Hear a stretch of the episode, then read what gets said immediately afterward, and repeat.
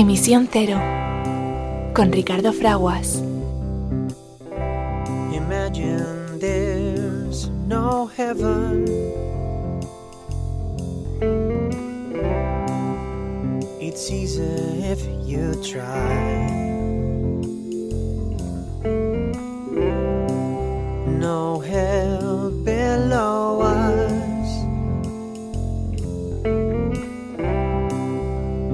Above us only sky. Imagine all the people living for today. Hola amiga, hola amigo que te unes eh, a Emisión Cero, tu programa dedicado a la información y promoción de eso que eh, denominamos sostenibilidad. No es otra cosa que pensar en el de al lado, eh, procurar eh, cuidar los recursos naturales para satisfacer las necesidades del presente, no solo las de algunos, sino las de todos, porque es posible, sin poner en entredicho que los que están por venir puedan hacer también lo propio. Y sostenibilidad es mucho más, es em, intentar y por fin conseguir que todos y cada uno de los seres humanos puedan ejercer los derechos humanos. Soy Ricardo Fraguas y es para mí una alegría, un privilegio eh, reunirme contigo, como lo es eh, reunirme de nuevo, que hacía ya semanas que no nos encontrábamos con nuestro querido amigo y asesor de nuestro programa en cuestiones de investigación, desarrollo, innovación y mucho más, doctor ingeniero naval Jesús Valle. Jesús, ¿cómo estás? Qué alegría, bienvenido.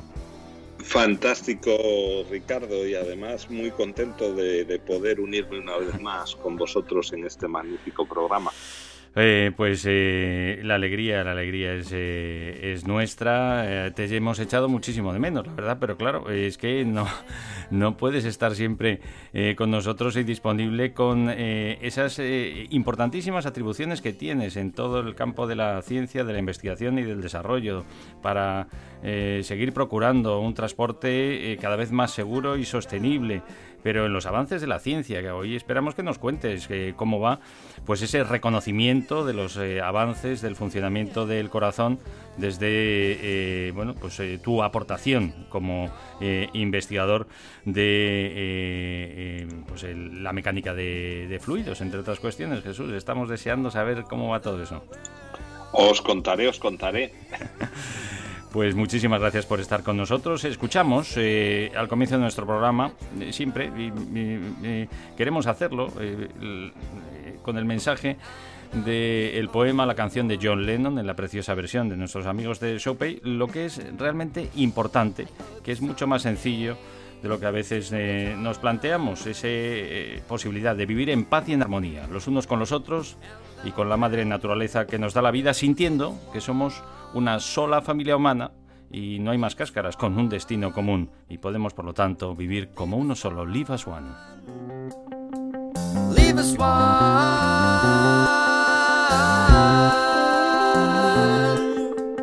Leave us one. Leave us one. Leave us one. Leave us one.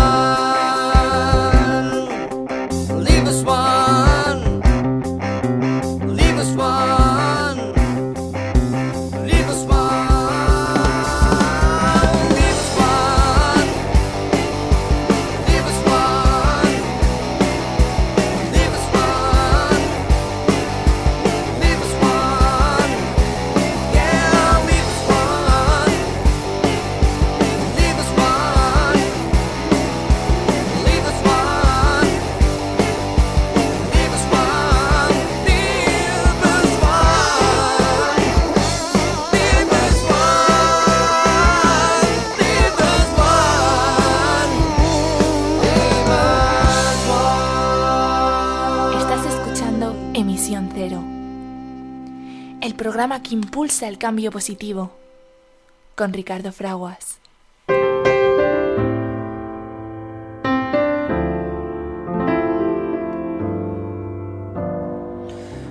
Recordamos que vivimos en un momento crítico de la historia de la Tierra en el cual los seres humanos tenemos la oportunidad de elegir nuestro futuro, sí, porque a medida que el mundo se vuelve cada vez más interdependiente y frágil, el futuro depara grandes riesgos, pero también grandes oportunidades. Para preservar nuestra existencia es decisivo reconocer que en medio de la magnífica diversidad de culturas y de formas de vida, somos una sola familia humana y una sola comunidad terrestre con un destino común. Tenemos la responsabilidad de continuar la unión de esfuerzos y de voluntades para crear una sociedad global sostenible. ¿Y cómo hacemos esto? Pues fundamentándolo en el respeto hacia la naturaleza, el ejercicio universal de los derechos humanos, la justicia económica y la cultura de la paz.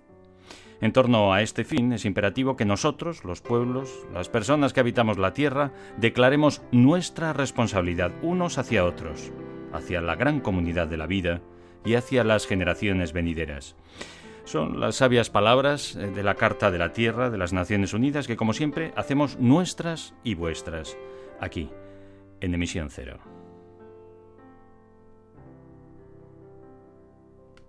Estás escuchando Emisión Cero, el programa que impulsa el cambio positivo, con Ricardo Fraguas.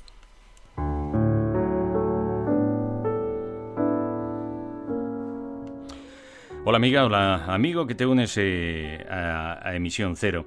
Eh, gracias eh, por apoyarnos, gracias por estar ahí en este programa que celebramos, pues el número 300. Eh, querido amigo, doctor ingeniero naval, asesor de nuestro programa en cuestiones de investigación, desarrollo, innovación y mucho más. Jesús Valle, 300 programitas, llevamos ya 7 años informando y promocionando eh, la sostenibilidad, la defensa de los derechos humanos y la protección de la naturaleza. Jesús, ¿cómo estás, amigo? Enhorabuena. Pues, pues muy bien, ¿no? Enhorabuena a ti por los 300 programas, ¿no? Como se suele decir, parece que fue ayer que fue el 299, ¿no? Entonces, no, pero, pero o sea, se ha pasado muy rápido, ¿no? 300, 300 programas ya y parece que sí, que fue hace, hace poco.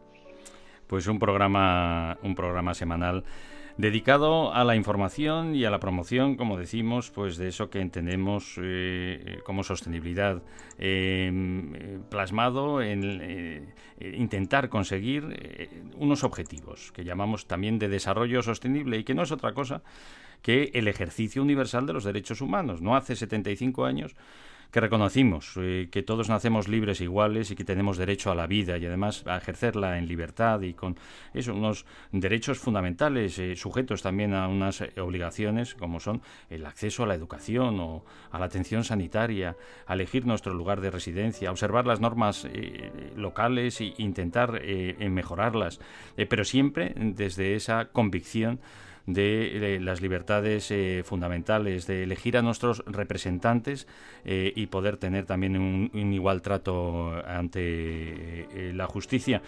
Eh, en Misión Cero pues, hacemos eso. La verdad es que afortunadamente yo creo que es muy para bien pues no dependemos de ningún eh, poder político ni económico ni de ningún interés eh, corporativo eh, que pudiera de alguna manera, como vemos en tantas ocasiones y cada vez que tenemos alguna duda acerca al respecto de ello, pues normalmente solemos estar en lo cierto. Eh, est- no estamos sometidos pues a desvirtuar la información o al menos a elegirlo, ¿no? Lo que llamamos la agenda informativa, a elegir qué contamos, pues no contamos lo que creemos que es más eh, importante, siempre vinculado pues a, a esa consecución de los objetivos de desarrollo sostenible, de conseguir eh, eh, que eh, los derechos humanos se puedan ejercer eh, en todos los territorios y por todas y cada una de las personas. Y por otra parte pues que protejamos nuestro ecosistema como parece de sentido eh, común. Y fíjate pues eh, un milagro más eh, en- en- a través de nuestros máximos representantes en esa comunión de esfuerzos y voluntades que son las Naciones Unidas para poder vivir en paz y en armonía en el planeta Tierra, los seres humanos y cuidando la naturaleza, pues reconocemos ya como derecho humano, eh, Jesús, eh, bueno, lo que sabíamos que lo era, pero ahora ya por escrito, eh, el tener un ecosistema eh, saludable, el derecho a tener a un medio ambiente sano y saludable que pasa indefectiblemente por transformar la energía de otra manera. Tenemos que acabar con la quema masiva e indiscriminada de combustibles fósiles. Hoy eh, queremos saber de tus periplos por el mundo, eh, pero tenemos que hablar también pues, de esa eh, dependencia creada y generada y que seguimos eh, prolongando y manteniendo esa agonía de los, de, de los combustibles fósiles, incluido el más llamado gas natural. Jesús. Pues, pues así es, seguimos, seguimos con una dependencia muy fuerte, dependencia que ya hace muchos años que nos propusimos dejar, ¿no? Pero, pero no lo conseguimos, no lo conseguimos y además parece que, que la situación actual en la que es difícil conseguir conseguir ciertos tipos de, de combustible que son precisamente los que decidimos en su día desechar, eh, en vez de aprovechar esa, esa circunstancia para, para decir vamos a cambiar, vamos a, a, seguir el camino que nos habíamos marcado, pues parece que nos sirve como excusa para, para buscar proveedores alternativos, ¿no? Uh -huh. y, y, y, no, y no olvidarnos y promover más eh, el consumo. Consumo que, bueno, ya, ya hemos visto que, que, en lo que nos queda de verano y, y, el duro invierno que va a venir, pues vamos a tener que apretarnos bastante el cinturón en cuanto a la energía, eh, en cuanto a la energía se refiere, pero en cuanto a la energía que proviene de los combustibles fósiles, porque no, se, no, no tenemos problema con la, con la electricidad creada de manera de manera verde o, o, con el hidrógeno verde o con cualquier tipo de energía que sea renovable. En territorios como España, pues hemos eh, pasado de periodos en los que eh, prácticamente la decisión de la, los ciudadanos no contaba eh, para nada.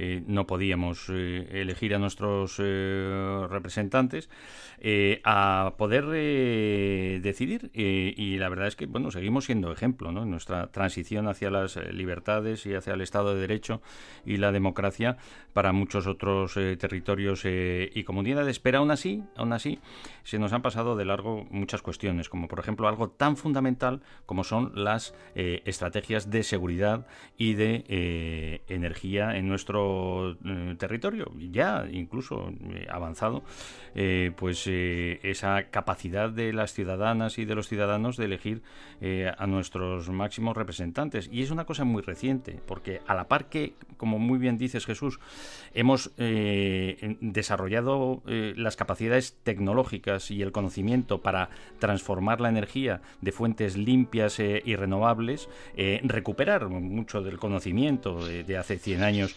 eh, en el aprovechamiento de los movimientos eh, de agua la, para, para, la producción de energía eléctrica y ahora también de la radiación solar y del movimiento del aire en forma de viento eh, con la producción de electricidad por estos con estas fuentes limpias y renovables. Pues ha sido de manera muy reciente también en la que hemos permitido o, no estábamos a otras cuestiones no nos hemos dado cuenta de que mm, vinculado exclusivamente, ¿eh? exclusivamente a intereses económicos de unas pocas familias, eh, se nos ha hecho depender de unos combustibles fósiles y en concreto, pues eh, ahora que eh, lamentablemente está eh, todos los días en las portadas de los medios de comunicación el gas más llamado gas natural, que sabemos que también es bueno pues un combustible de origen fósil, principalmente, y si no me corriges, formado por metano en, grandes proporciones, más del 80%. Eh, depender de ello, ¿no? Y, con dinero público hemos financiado o hemos permitido, pues sí, claro, estas han sido normas que se han aprobado en nuestro eh, eh, Parlamento, eh, también en España, hemos dedicado grandes recursos a canalizar y llevar y depender, principalmente que nuestras calefacciones en los hogares dependan del mal llamado gas natural con dinero público, como decimos, para que unas pocas eh, familias propietarias de las principales empresas eh, que hacen negocio con el gas y, digámoslo claro, eh, ningún, prácticamente nada del gas mal llamado natural se produce en España. Dependemos absolutamente en un 99% de importaciones de gas también para el consumo en, el territorio español. Ese consumo que se ha generado, pues ya te digo, cuando estábamos, no digo mirando para otro lado, es que ni nos hemos dado cuenta. Absolutamente innecesario, ¿no? Eh, más allá de todos los eh, peligros que conlleva lo de tener un combustible en nuestros hogares, como sabemos que lamentablemente además pues hay accidentes con todo ello. Bueno, pues se nos ha hecho depender de, de ello. Ahora hablamos del no hay que depender del gas de Putin, no, no hay que depender de ningún gas porque ya no es necesario con esta tecnología. No sé, Jesús, qué opinas a este respecto, pero es así. Eh, cuando ya podíamos decidir, pues eh, en cuestiones tan importantes como la seguridad nacional, que es decir, no depender de importaciones de algo que eh, necesitamos para generar nuestra energía o para calentarnos o para enfriarnos, hemos hecho que dependamos de ello en las importaciones y además en todos nuestros hogares con estas canalizaciones pagadas por todos, que al final pues lo hemos pagado con nuestros impuestos, Jesús. Sí, es que son decisiones que nunca, nunca las toma el, el usuario, ¿no? Son, son decisiones políticas o decisiones geopolíticas que se toman y, y claro, claro que cuando llegó el gas natural, eh, que nos lo vendieron eso como natural, ¿no? Eh, era, era una buena noticia comparado con el propano, que, que ensuciaba mucho, ¿no? Todas, todas nuestras madres y abuelas nos pueden contar lo que era limpiar una cocina cuando, cuando había propano, y yo aquí en Cascais tengo gas propano, Hmm. y os puedo decir que es sucio, es oloroso y no, y no, y no tiene grandes ventajas. Bueno, sí, una ventaja que tiene es que tiene un poder calorífico enorme, pero que para guisar no lo necesitas, ¿no? Entonces, bueno, eh, era, era una mejora frente a lo que se tenía y desde luego era una mejora el que llegase un tubo a tu casa en vez de estar trayendo butano. Pero no, no llegamos a pensar, perdona Jesús, en, en- en- en que no era necesario reproducir el modelo Claro, del que veníamos. claro, es decir, no, vamos a, eso. vamos a hacer, vamos a utilizar algo que es mucho mejor, pero reproduciendo un modelo que ya era innecesario, ya es innecesario. ¿no? Eso, eh, a eso era precisamente a lo que iba Ricardo. Que, que, claro, te- se, se vende como, como una mejora. Mm. Y, y sí, y sí era una mejora respecto a lo que había, pero no era una mejora con respecto a lo que podía haber. Es decir, la tecnología permite utilizar otros tipos de, de energías más limpias. Y claro, hay mucha gente, y lo oímos todos los días, diciendo, sí, pero es que, es que no lo podemos poner de, de- la noche a la mañana. Y es cierto, pero es que llevamos muchos años eh, en esta transición mirando a otro lado. Eh, por supuesto que las, que las energías limpias requieren una inversión y requieren una inversión importante. Hmm. ¿eh? Y sobre todo que, que- que la inversión es al principio, porque luego tienen mucha durabilidad, ¿no? Pero al principio tienes que hacer una inversión importante. Y eso, y eso bueno, pues... Hombre, no sé, yo, pues- yo, pues- yo fíjate, Jesús, pensando eh, en, en la posibilidad de generar la energía que uno necesita poniendo eh, paneles fotovoltaicos y generadores, mini generadores eólicos en el hogar, eh, pensando en el, en el coste que, que tiene ahora por, por la reducción también de, de la, en- por la economía de escala de los precios de los paneles fotovoltaicos, eh, la mejora de su rendimiento y de los y de los generadores, mini generadores eólicos, y, y pensar en abrir en canal todo un territorio como es el de la península ibérica, como se ha hecho, y todas las calles de todas las urbanizaciones, eh, eh, acabo de, de- de- de consultar para tratar este tema, eh, como comentábamos Jesús, amigas y amigos, pues los datos de- de- del Ministerio de- del Gobierno de España, en el Ministerio de, de Industria y Energía eh, ahora de, y de transición eh, ecológica y energética, pues eh, es el, el 33%. Hablamos de 22 millones de viviendas en el territorio español, siete eh, y medio siete y medio, siete millones y medio de viviendas tienen eh, esa canalización de gas. O sea, es abrir todo el territorio en canal. Digo, no, oye, mm, el que vengan un- unos eh, operarias y operarios a colocar unos paneles fotovoltaicos que lo hacen en un día y con eso ya se genera toda la energía que necesita el edificio y las personas que, que allí viven. No sé, parece como que debería de ser incluso más económico. O sea, a lo mejor me Eh, eh, equivoco, ¿no? Es, es mucho más económico. La localización del consumo de la energía mejora mucho económicamente. claro. Eh, y desde luego, comparado con todo lo que hemos gastado en, Infraestructuras, en, ¿no? en infraestructuras de, de combustibles fósiles, pues hombre, eh, nada que ver, Mm. ¿no? Estamos hablando de estamos hablando de órdenes de magnitud muy diferentes. ¿Qué ocurre con, con, el tema? Pues que no se puede hacer de no, no, no se pueden construir eh, paneles fotovoltaicos para todos de la noche a la mañana.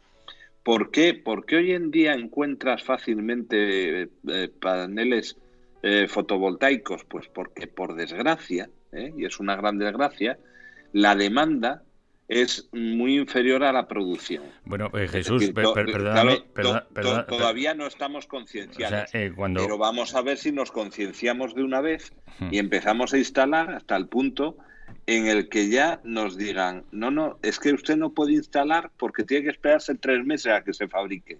Du- Eso, eso sí sería estar tomándose las cosas en serio. Ojalá, ojalá. Pero seguimos mirando a otro lado, ¿no? Yo dudo de, de que tengamos problemas de, en la capacidad de producción de, de paneles, eh, sobre todo de, de la capacidad de generar más y de, y de crear eh, eh, nuevas eh, líneas de producción.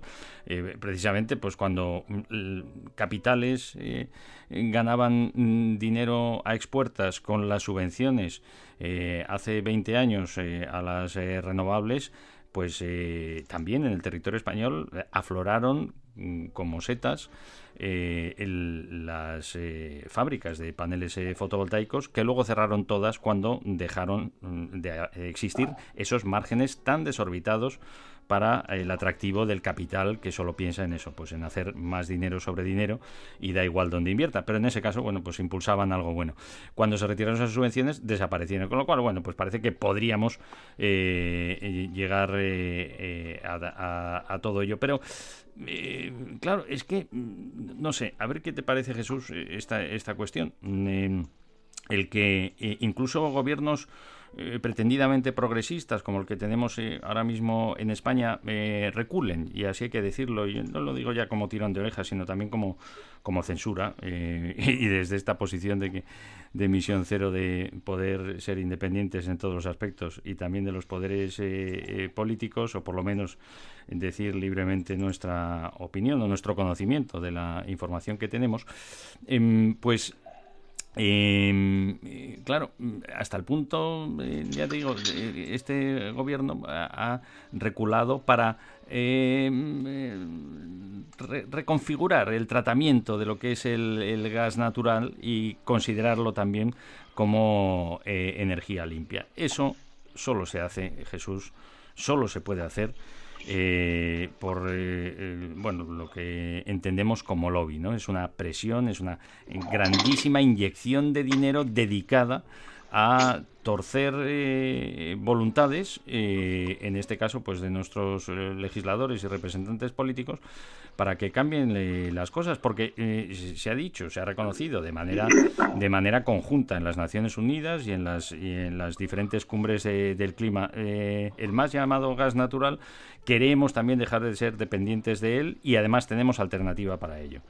Eh, en el caso concreto de España, por cuestiones de seguridad nacional, no queremos depender eh, de importaciones de bienes que eh, supongan eh, la producción energética de nuestro país y también pues el cómo nos calentamos, cómo nos enfriamos y cómo nos transportamos. Podemos producir esta energía y sin embargo sin embargo, vamos en contra de esa corriente, incluso en este momento, incluso, como decimos, con un gobierno pues pretendidamente progresista, como es el que está ahora mismo en el gobierno de, de España. Eh, chico, esto es un esto es un sinsentido y yo no entiendo que eh, bueno pues eh, no puede ser más que esos cambios de actitud pues provengan como decimos pues de torcer voluntades amparadas en ya no, no, no- te digo en la, compra de voluntades con dinero pero desde luego bueno, una- un- gente muy especializada realmente en poder cambiar eh, la voluntad y la forma de pensar de las personas hasta el punto, hasta el punto de que ahora mismo, e- incluso yendo en contra también de esos mismos principios, pues te tomamos la decisión de decir, no hombre, vamos a dedicarnos ahora a exportar gas natural eh, que procesamos, no producimos, sino procesamos en España a, a Europa para atender sus voluntades. Hombre, ¿no será mejor, digo yo, aumentar la capacidad de la producción de los paneles fotovoltaicos y de los generadores eólicos y vamos a sembrar toda eh, eh, eh, Europa con nuestras producciones, que además hay empresas estupendas en España que lo hacen. Yo no entiendo nada, Jesús. ¿Cómo lo ves? Pues que al final se ponen parches y, se estiran las, tecnologías y hay muchos intereses creados y la gente que vive de, de las energías las energías no renovables, ¿no? Los, los combustibles fósiles, pues son muy poderosos económicamente, ¿no? Y todos eh, podemos mencionar muchos países ricos solamente porque, porque está produciendo eh, constantemente los, los pozos petrolíferos están, están produciendo dólares constantemente. ¿no? Permito, da permito, permito, per- permito apunto familias ricas, ¿eh? porque luego hay mucha gente que lo pasa muy mal en esos países, incluso también familias. Bueno, bueno, claro, claro, es que esto, esto siempre da desigualdad. El que tiene el pozo es rico y el que no lo tiene y trabaja para el pocero es pobre. Claro, esto, esto siempre, sie- siempre ha ocurrido, ¿no? Y, y- y- y son, son zonas de, de verdadera desigualdad eh, social, ¿no? Entonces, bueno, pues eh, yo pensaba, pensaba, eh, iluso de mí, que esta situación con Rusia lo que iba a servir era para desvincularnos ya de una vez por todas Hmm. de esa, de esa dependencia que teníamos. De, desenmascarar un poco esa realidad, ¿no? Es decir, hemos creado una dependencia, hemos cre- en este caso son ya los gasoductos estos del gas que llevan al, a Centro Europa son tremendas eh, eh, eh, inversiones de dinero público eh, para hacer depender de ese gas, es decir, y, y desenmascararlo, ¿no? Es decir, pues, bueno, que no haya mal que es mucho, mu- demasiado mal, pero que por bien no venga, de decir, mm, que, oye, que esto se ha generado de manera artificial e innecesaria porque no necesitamos esta dependencia ni del gas ruso ni de ningún sitio. Pues resulta que no, ¿no, Jesús? No, no, no, no. Estamos, estamos siguiendo el camino de, parchear, ¿no? Y, y- y se está buscando el gas natural en otros, en otros países. Y, y bueno, los LNGs, los barcos eh, de, de gas natural licuado, pues, eh, pues son, son una opción. Pero son una opción que te pueden servir para, para paliar algo el frío en las zonas de en las zonas del norte de Europa mientras haces la transición. Pero a mí lo que me preocupa es que no se está hablando de esa transición, solamente se está eh, hablando de paliar ese frío, ¿no? Que me parece muy, muy normal que la gente quiera, eh, quiera eh, tener, tener la seguridad de que no va a morirse de frío cuando llegue el, llegue el invierno, ¿no? Pero, pero parece que no aprendemos. Yo no he visto... No, Esto, no- esto, esto lo teníamos que utilizar como, o como aprendizaje, ¿no? Igual que, que tuvimos que utilizar como aprendizaje el COVID y parece que el COVID ha pasado o está pasando y aquí no hemos aprendido absolutamente nada y seguimos haciendo las cosas igual que las hacíamos antes de la pandemia. No hemos visto una, una campaña específica eh, y, y- nos gustaría que así fuera, ¿no? De, de impulso, pues a la conversión. En fin, que lleva, lleva dos días, como mucho, o en una mañana, eh, cambiar la caldera de una vivienda por una caldera eh, eléctrica y colocar o instalar unos, unos sistemas para mm, contribuir a la eh, transformación energética de eléctrica y no demandar tanta de la red. Eh, mm, pues em, por ese camino no se ha ido. ¿eh? Se ha ido para dar más dinero público, para conseguir más, eh, eh, seguir dependiendo de ese gas natural en, en Centro Europa y, además, decimos, pues con el apoyo de gobiernos como el de España, diciendo, no, no, nosotros os lo mandamos, vamos a mandar paneles fotovoltaicos generadores eólicos, vamos a mandar instaladores estupendos y, y, oye, y calderas Gabarrón, que no patrocina nuestro programa, pero podría hacerlo, que tiene unas calderas eh, eléctricas y simplemente coges la que tienes de gas natural, colocas la eléctrica y ya está, y utilizas energía limpia y renovable sin tener que cambiar ni siquiera la instalación de los radiadores de agua y tal, que es una manera bastante eficiente. Luego estaba pensando, Jesús, eh, claro, dices, qué mal aisladas están las, las casas y qué, mal, se ha construido eh, también en España eh, durante el boom, es decir, eh, el- ahorrando el, chocolate del loro, como decimos, en los aislamientos térmicos de las, de, las paredes. y a lo mejor también era lobby de los del gas para que gastemos más calefacción. Es que todo es un sinsentido no se entiende de verdad, porque eh, qué, mal aisladas tenemos las casas, incluso las que se han vendido como de lujo, super lujo, de las, de las mejores eh, constructoras. Eh, y, y las paredes y no tienen ni una mala aislamiento térmico, que como decimos, pues es lo que menos cuesta en una construcción, Jesús.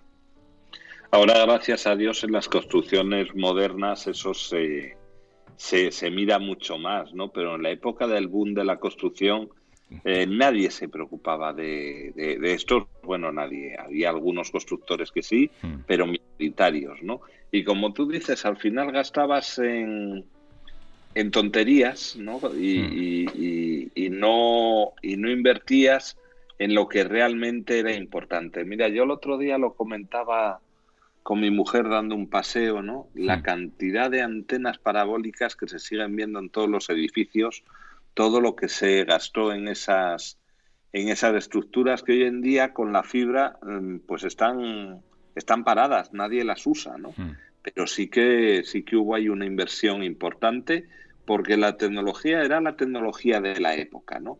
Bueno, pues si en vez de haber invertido en, en la parabólica hubieses invertido en poner una buena lana de roca, un buen aislante entre muros o poner un doble muro y tal, eso hoy todavía te seguía ahorrando un montón de dinero. Y lo otro, bueno, pues eh, era, era la moda del momento, pero no, no, no colaboraba, no colaboraba que a largo plazo tú ahorrases, ¿no?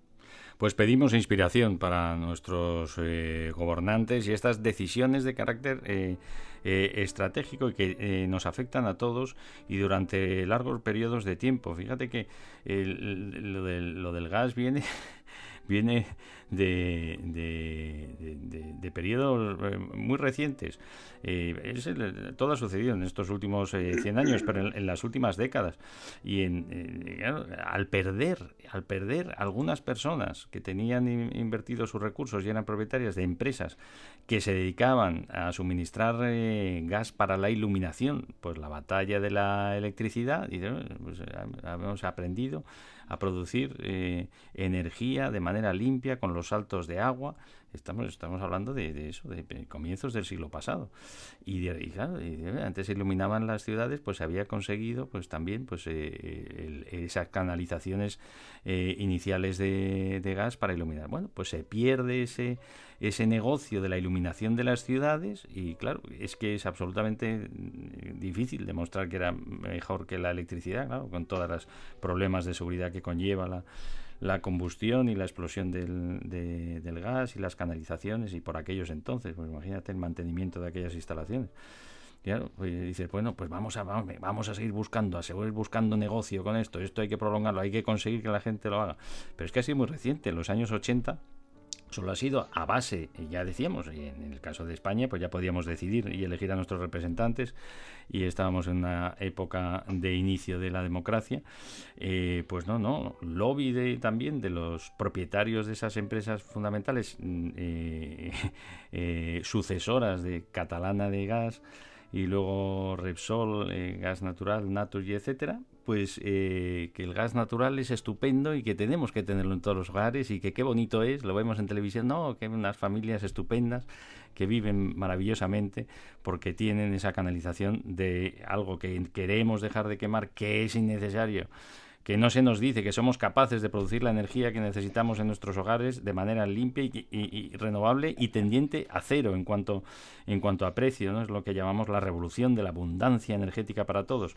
Pues no, no, no, nos lo cuentan, se invierten grandes cantidades de dinero a base de publicidad no nos enteramos, se hace muy bien el lobby con los legisladores y se nos hace una normativa estupenda para que el gas se desarrolle tremendamente. ¿Por qué? Hombre, porque para que sea negocio hace falta mucho dinero de todos para pagar todas las infraestructuras. Hombre, es que de verdad es increíble.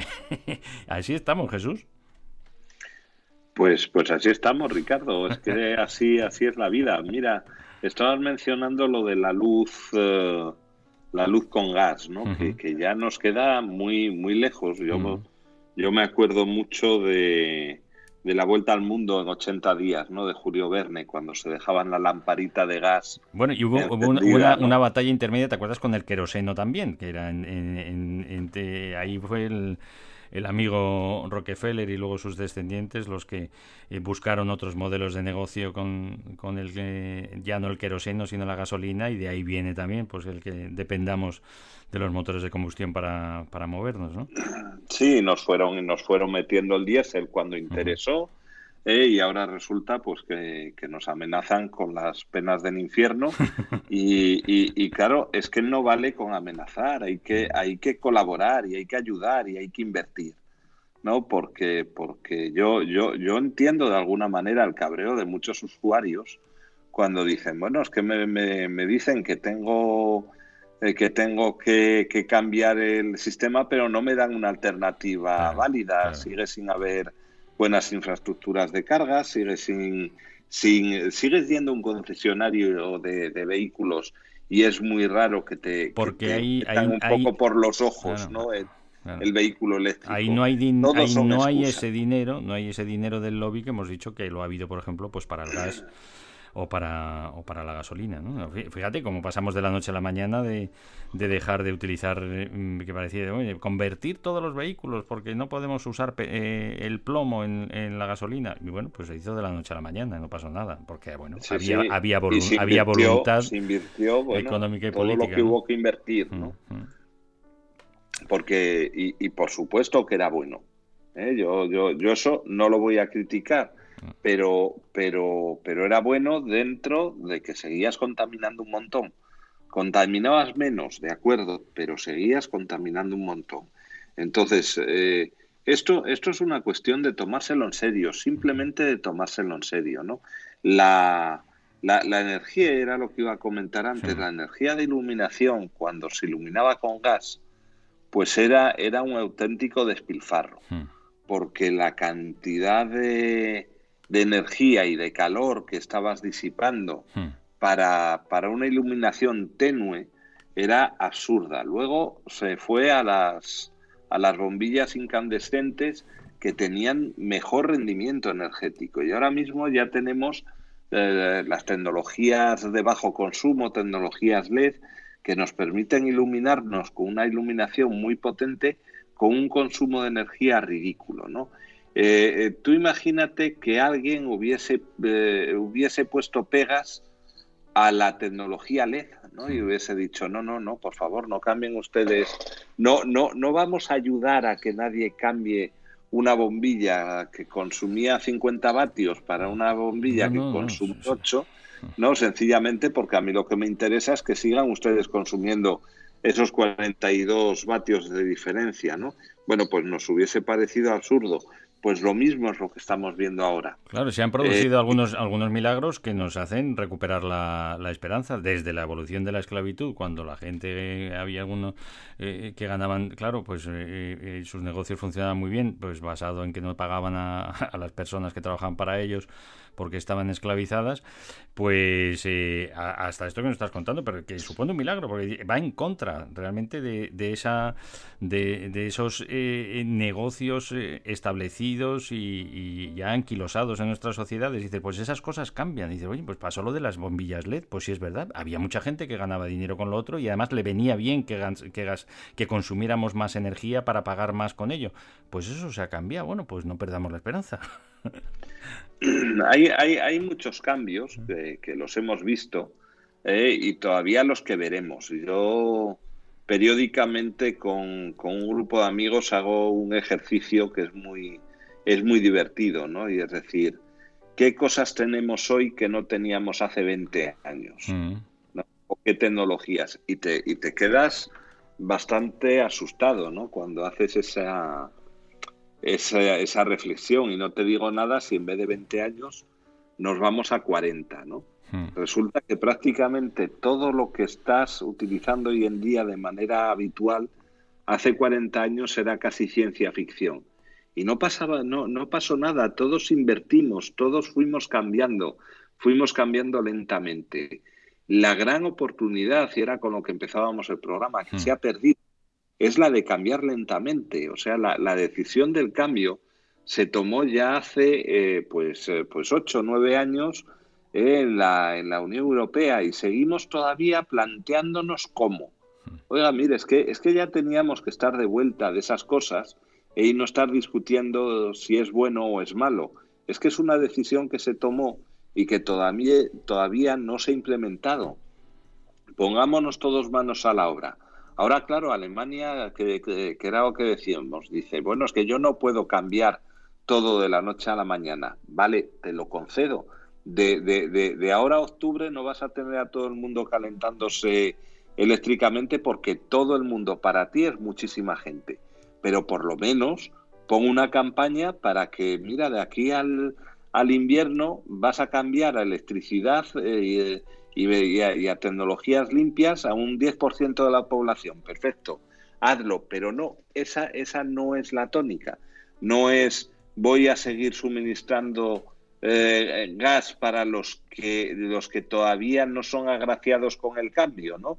Y de aquí a cinco años voy a tener cambiados a todos, ¿no? No, el planteamiento es, sigo exactamente igual que estaba eh, y voy a ver cómo consigo importar exactamente la misma cantidad de gas que tenía y la única solución que le doy entre medias al, cliente, eh, en vez de decir, cambie usted su sistema de calefacción que yo le ayudo, es no ponga usted la calefacción en invierno y no ponga el aire acondicionado en verano. Mm.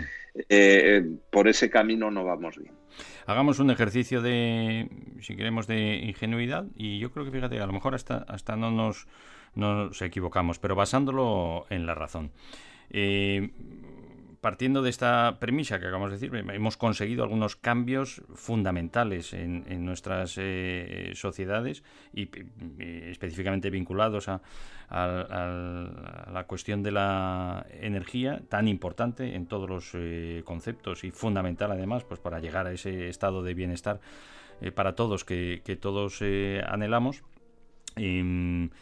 Que eh, pensando en que eh, por parte de, las personas que toman decisiones que afectan a todos los propietarios de los grandes capitales y, y, y los representantes eh, públicos y los grandes eh, gestores, pues no hay mala voluntad. A lo mejor es que lo que no hay es, es eh, a veces pues eh, suficiente información eh, y, buena eh, eh, comunicación y reflexión sobre las cuestiones. Por eso nosotros, oye, en mi misión cero, que no quede por, por decir lo que es así. O sea, se, establecen estas tremendas paradojas, es decir, oye, hay una voluntad de cambio, en este caso, de independencia de la quema masiva de combustibles fósiles. Eh, y seguimos, sin embargo, impulsando y con el dinero de todos la dependencia de esos combustibles fósiles.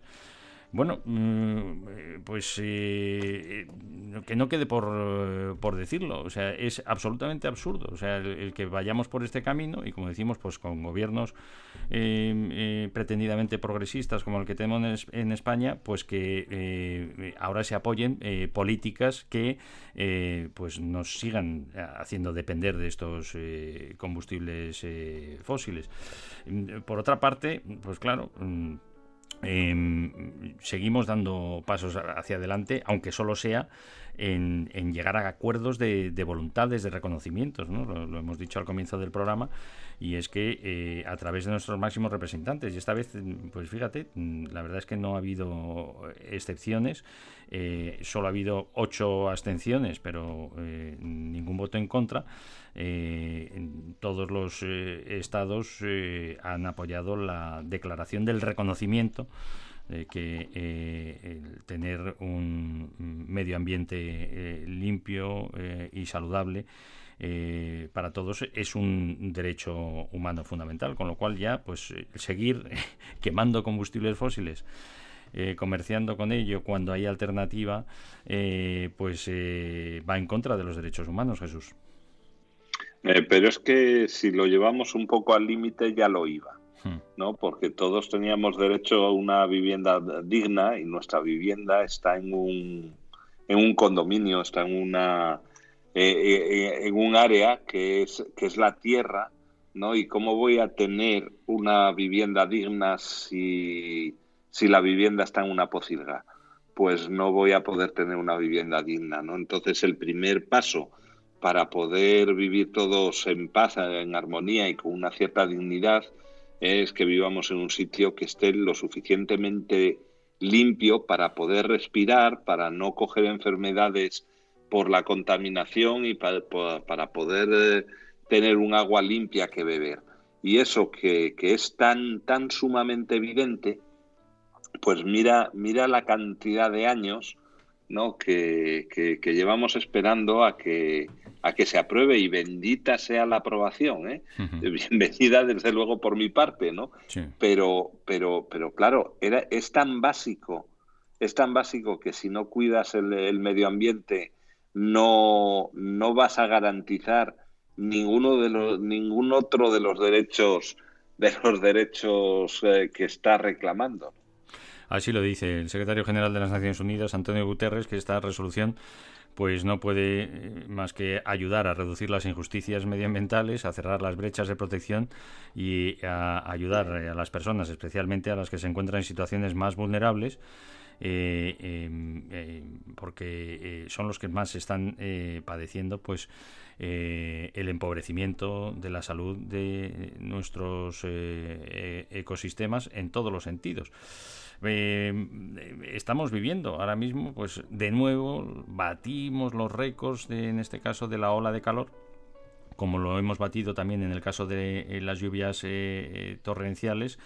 eh, pero ya por tercera vez, o sea, se batió el récord del año pasado, que se había batido el récord histórico reconocido, este año se vuelve a batir y ahora volvemos a, a estar, en el caso de, de Europa, en otra ola tremenda de calor. Me decías que en el caso de Lisboa mm, no se está afectando mucho por el microclima de las condiciones eh, específicas de la costa atlántica eh, y de la orografía de, de la zona que os protege eh, un poco precisamente, os refrigera ¿no?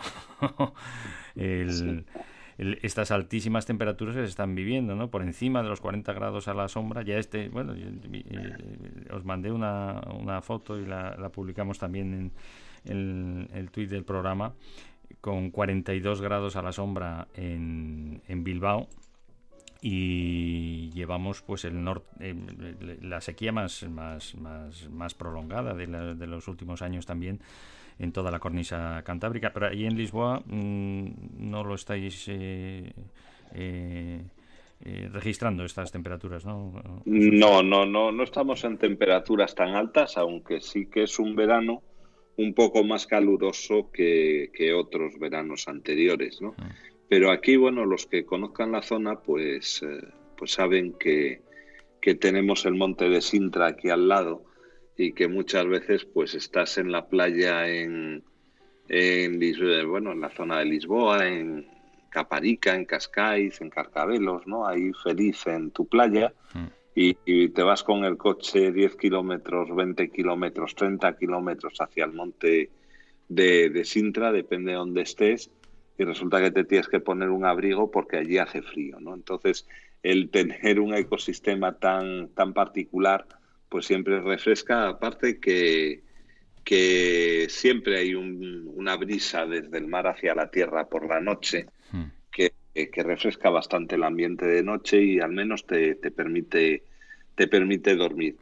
Pero eso no quita que la, la situación sea, ¿no? Tenemos un, un clima un pelín más extremo que lo que había otros otros años, aunque aunque más soportable que lo que estamos viviendo en España, ¿no? Que, que yo que para venir de Madrid a Lisboa, Lisboa a Madrid, pues paso por por zonas como Badajoz y Mérida, pues os puedo decir que en Mérida hay que atarse los machos. ¿eh? Hace, yo la última vez que estuve hacía un calor extraordinario.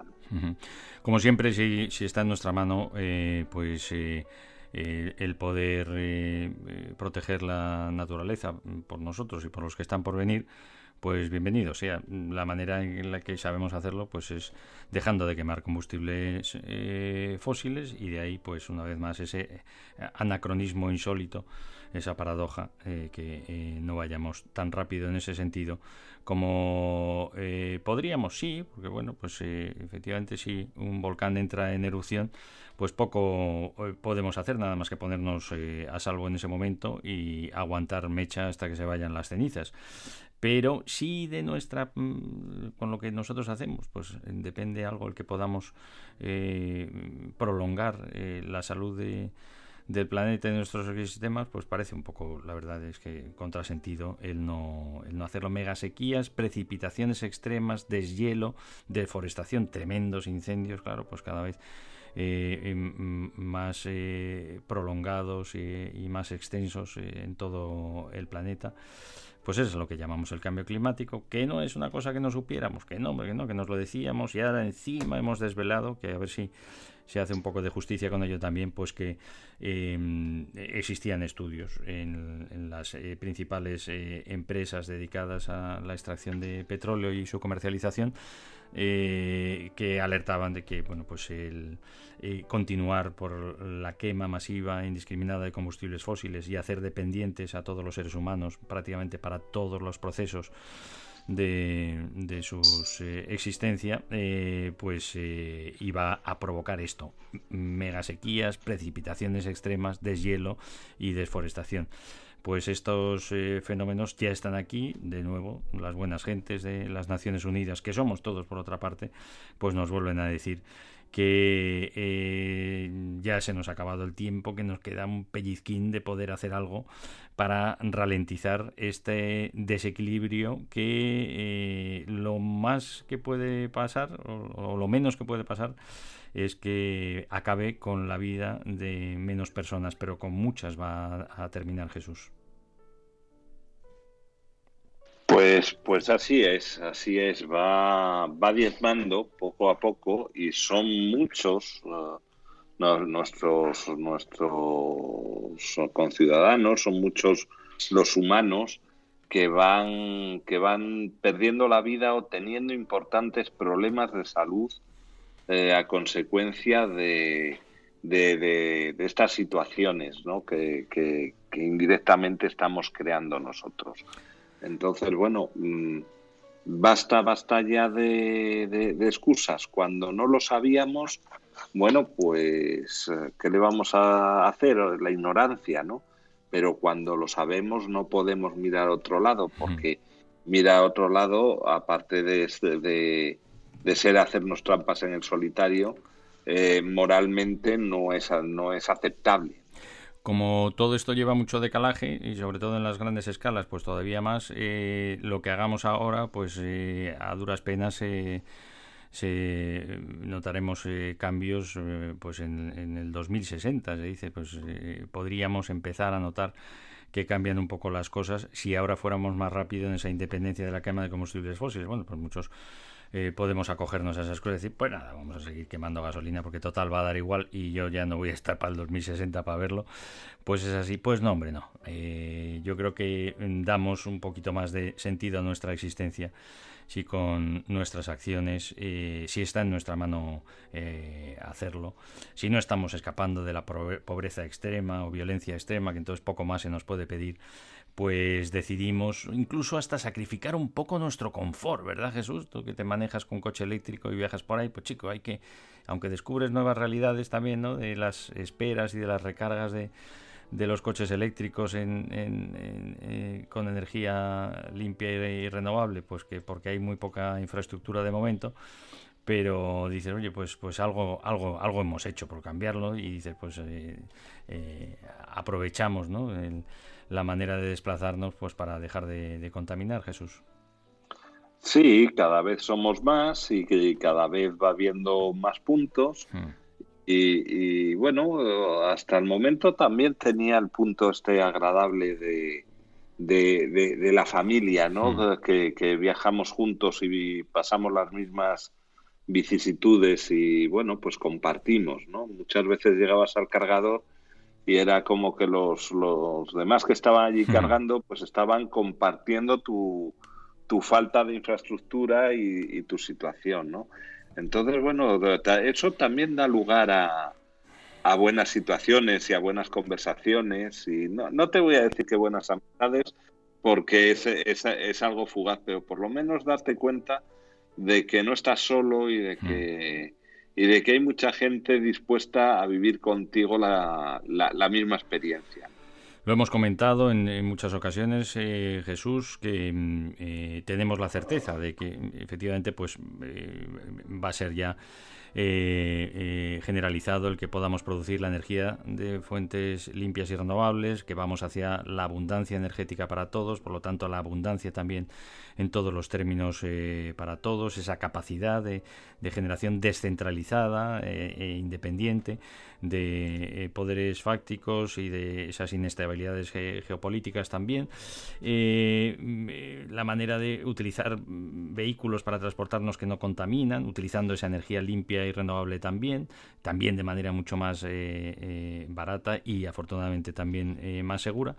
Y es una realidad eh, y que, bueno, pues podremos dejar de eh, emitir gases de efecto invernadero que alteren de manera artificial nuestro planeta. La pena, ¿verdad? La pena es no hacerlo más rápido cuando tenemos los medios y sobre todo sabemos que con ello aliviamos tanto sufrimiento y tanto daño irreparable también hecho eh, a la naturaleza. Quedan unos minutos y no eh, queremos eh, eh, dejar de aprovecharlos para que nos cuentes algo de esos avances, en este caso, en la comunicación y en la eh, participación de todos en vuestras investigaciones para avanzar muchísimo en los tratamientos de las eh, eh, enfermedades eh, cardíacas en los que tú has tenido, pues eh, ya sé que te gusta decir que ha sido una, parte también de, las investigaciones, pero, pero una parte importante de, en esa multidisciplinariedad de, abordar los estudios desde diferentes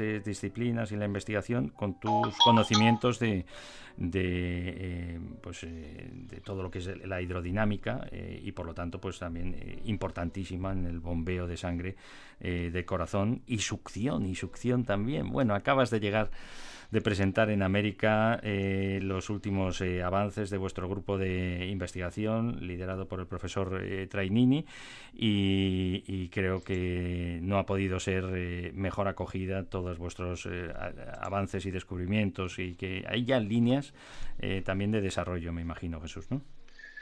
Pues, pues sí, mira, he tenido la suerte de poder viajar a Buenos Aires invitado por la, por la Universidad de Avellaneda.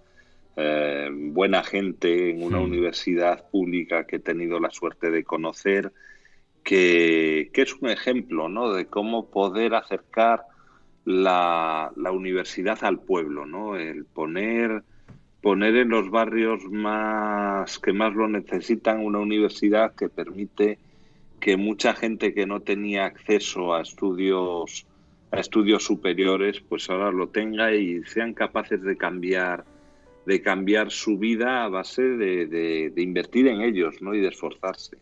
La verdad es que están montando allí una universidad eh, eh, muy, muy, muy curiosa, ¿no? muy, con todos los avances tecnológicos, con muchas, con muchas carreras y, y siempre dirigida a la población. Uh -huh.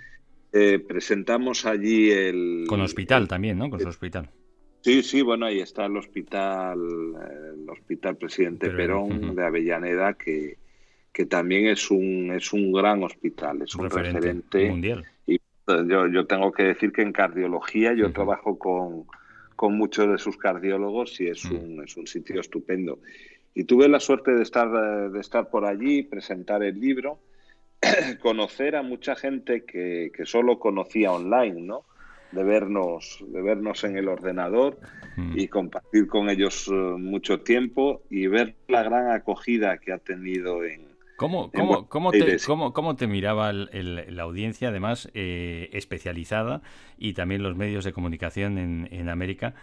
Cuando eh, nosotros lo, seguíamos en, en directo desde, desde Europa, eh, cuando te dirigías a ellos, un ingeniero naval experto en, en hidrodinámica, decirle, señores, que es que el corazón hace algo más de lo que pensábamos y resulta que por eso ya entendemos muy bien por qué se comportan los fluidos de esta manera eh, con esta máquina eh, maravillosa ¿no? que, que sigue bombeando y ahora descubrís que succionando también y por ello puede hacerlo durante 100, eh, más de 100 años, ¿no?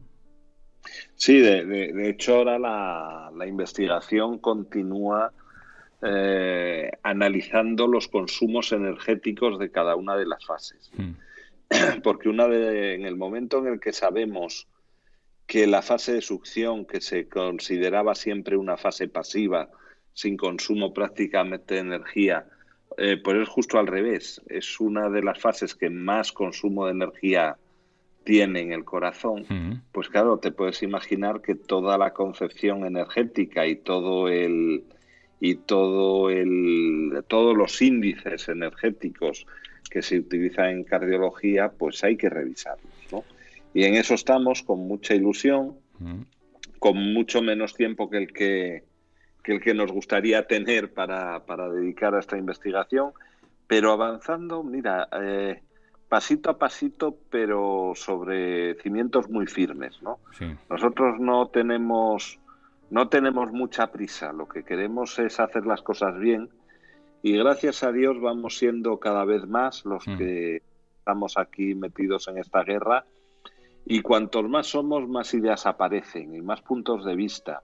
Y los puntos de vista pues se van, se van contrastando porque, porque, bueno, pues evidentemente es lógico, es lógico que cuando uno eh, saca una bomba informativa de este tipo, como es que el corazón tiene tres fases y la, y la, y la diástole que siempre pensábamos que era muy consumidora de energía, resulta que prácticamente no consume, comparado con lo que consume 100 milisegundos en los que pensábamos que el corazón estaba parado, pues bueno, la, la, la, la primera, la primera reacción de la gente es, bueno, no puede ser, o sea, no puede ser que a estas alturas de la película todavía estemos eh, estemos eh, sin saber bien cómo funciona Y, y la funcionalidad de un punto de apoyo fundamental para que eso sea así, claro, que, que no, Sí, que antes no, se contemplaba como tal, o sea, no, no estudiábamos como, no, hay algo fundamental en el corazón que es un punto de apoyo, que es una,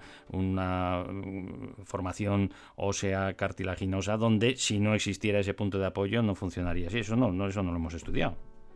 No, no, claro, claro, hay, hay, hay muchas cosas nuevas en esta investigación, ¿no? Y claro, cuando tú sacas una cosa de estas, pues evidentemente eh, va a haber mucha gente eh, que, que- que va Pero- a dudar. Pero, pero de- desde la comunidad científica estar- estaréis, mm, yo creo que satisfechos porque no ha habido ningún rechazo, sino todo lo contrario, sino decir, bueno, es un poco como abrir los ojos a decir, bueno, es que claro, ahora entendemos cosas que no, no, no, no habíamos estudiado, no, no se estudian a día de hoy en las facultades. Entonces, la comunidad científica, otra cosa es decir, bueno, la, eh, la opinión pública, los medios de comunicación, pues no prestamos suficiente atención a ello, o decir, oye, es una cosa tan revolucionaria que no, no ni, ni, nos enteramos todavía de qué va, pero la comunidad científica no ha habido ningún rechazo de ningún tipo, ¿no? No, no, no, y además en, en cardiología la, la gran ventaja que, que tenemos es que eh, en el nuevo libro lo que se, se explica es cómo se llega a las conclusiones, ¿no? En Mm. qué nos basamos. Y muchas de esas, de esas prácticas, pues, eh, pues muchos cardiólogos pueden recurrir a, a, bueno, a autopsias o, o cuando tienen operaciones comprobar que lo que decimos, eh, bueno, pues está ahí, ¿no? Lo de, lo de Santo Tomás, si no lo veo, no lo creo. Eh, yo recuerdo cuando en, en la Universidad Complutense nos presentamos allí con un, con un corazón de bóvido que había, había disecado perfectamente Alejandro Trainini, el hijo de, de Jorge Trainini, y, y lo había cortado justo a ras de lo que es la, el fulcro, ¿no? Esta formación oseocartilaginosa donde se apoyan las fibras. Y después de, de- de la explicación se permitió que todos los alumnos se pusiesen un guante de látex y tocasen, ¿no? Y, y había un antes y un después, porque las caras de la gente era como diciendo, hombre, yo he diseccionado muchos, muchos corazones de bóvido y nunca me había dado cuenta que, que sí, que mira, que aquí hay un huesecito, ¿no? Porque es pequeño y está en una zona que no es una zona que, que, que se haya estudiado mucho, ¿no? Entonces, parece, parece impensable, pero es real, ¿no? Y, y la verdad es que O sea yo que, tengo que decir que me está dando grandes satisfacciones. como el apóstol hubo que meter la mano para, para creer que era cierto. Sí, bueno, pero, pero, pero la ventaja es cuando ya tienes bien localizado el elemento, tienes bien localizadas las fibras y a la gente le dices, mire, usted puede creer o no en lo que yo estoy diciendo o puede poner encima de la mesa otra teoría alternativa, ¿no? Pero lo que no puede negar es que si usted toca aquí se encuentra el huesecito y que si va y mira, eh, hace usted una histología de la zona, pues eh, las fibras cardíacas se imbrican en esa en ese fulcro, ¿no? Y eso es lo que permite que la torsión la torsión de cardíaca tenga lugar, ¿no? Que, que luego nosotros nos estemos dejando en, en el tintero cosas, pues evidentemente nos estaremos dejando cosas. Eh, una de las eh, cosas que dice el, el doctor Trainini en el prólogo es que probablemente cuando este libro se, se lea con los ojos de un, de un cardiólogo de dentro de dos siglos, pues diga, hay que ver la cantidad de cosas que no vieron y la cantidad de cosas que se, que, se olvidaron de decir, ¿no? Pero bueno, nosotros ponemos nuestro granito de arena y muy orgullosos que estamos de poder hacerlo. Pues os damos la enhorabuena de nuevo por todo ello y animamos a que se abran como queréis, además que así sea, lógicamente, eh, líneas y más líneas de investigación para ayudar a avanzar en la cardiología moderna con vuestros eh, eh, avances y aportaciones eh, y aliviar, sobre todo, pues como, como siempre eh, procuramos eh, tanto sufrimiento, eh, porque va a ser, entre otras cuestiones, importantísimo ¿no? para el desarrollo de nuevos ingenios mecánicos y artificiales, de corazones artificiales, pues el, el conocer de verdad cómo funciona eh, el corazón con todas sus eh, propiedades. Eh, Jesús, enhorabuena por ello, muchísimas gracias por haber estado con nosotros y por tu- Muchísimas gracias, Ricardo. Muchísimas gracias a ti siempre. y por tu labor. Nos vamos con las pipas de la paz porque seguimos eh, con la barbarie de la violencia extrema también en territorio eh, europeo con la connivencia de lamentablemente de muchas eh, personas de poder y de intereses que continúan alimentando esta guerra, incluido pues la compra de gas eh, que ya lo hemos dicho, de gas eh, de Putin y de sus secuaces, también por eh, personas que están aquí en el territorio de España, fijaros tú qué cosas, y bajo el nombre de empresas como, como Repsol. Bueno, pues eh, que no quede por decirlo y por intentar abrir los ojos para decir, oye, yo con mi acción, pues contribuyo a que no se eh, asesinen a personas o se pisoteen los derechos humanos. Pipas de la paz, que la fumemos, que las fumemos todos pronto. Eh, Jesús, un abrazo muy fuerte. Un abrazo muy fuerte, Ricardo. Gracias amiga y amigo por haber estado ahí, que llevéis una vida saludable y sostenible.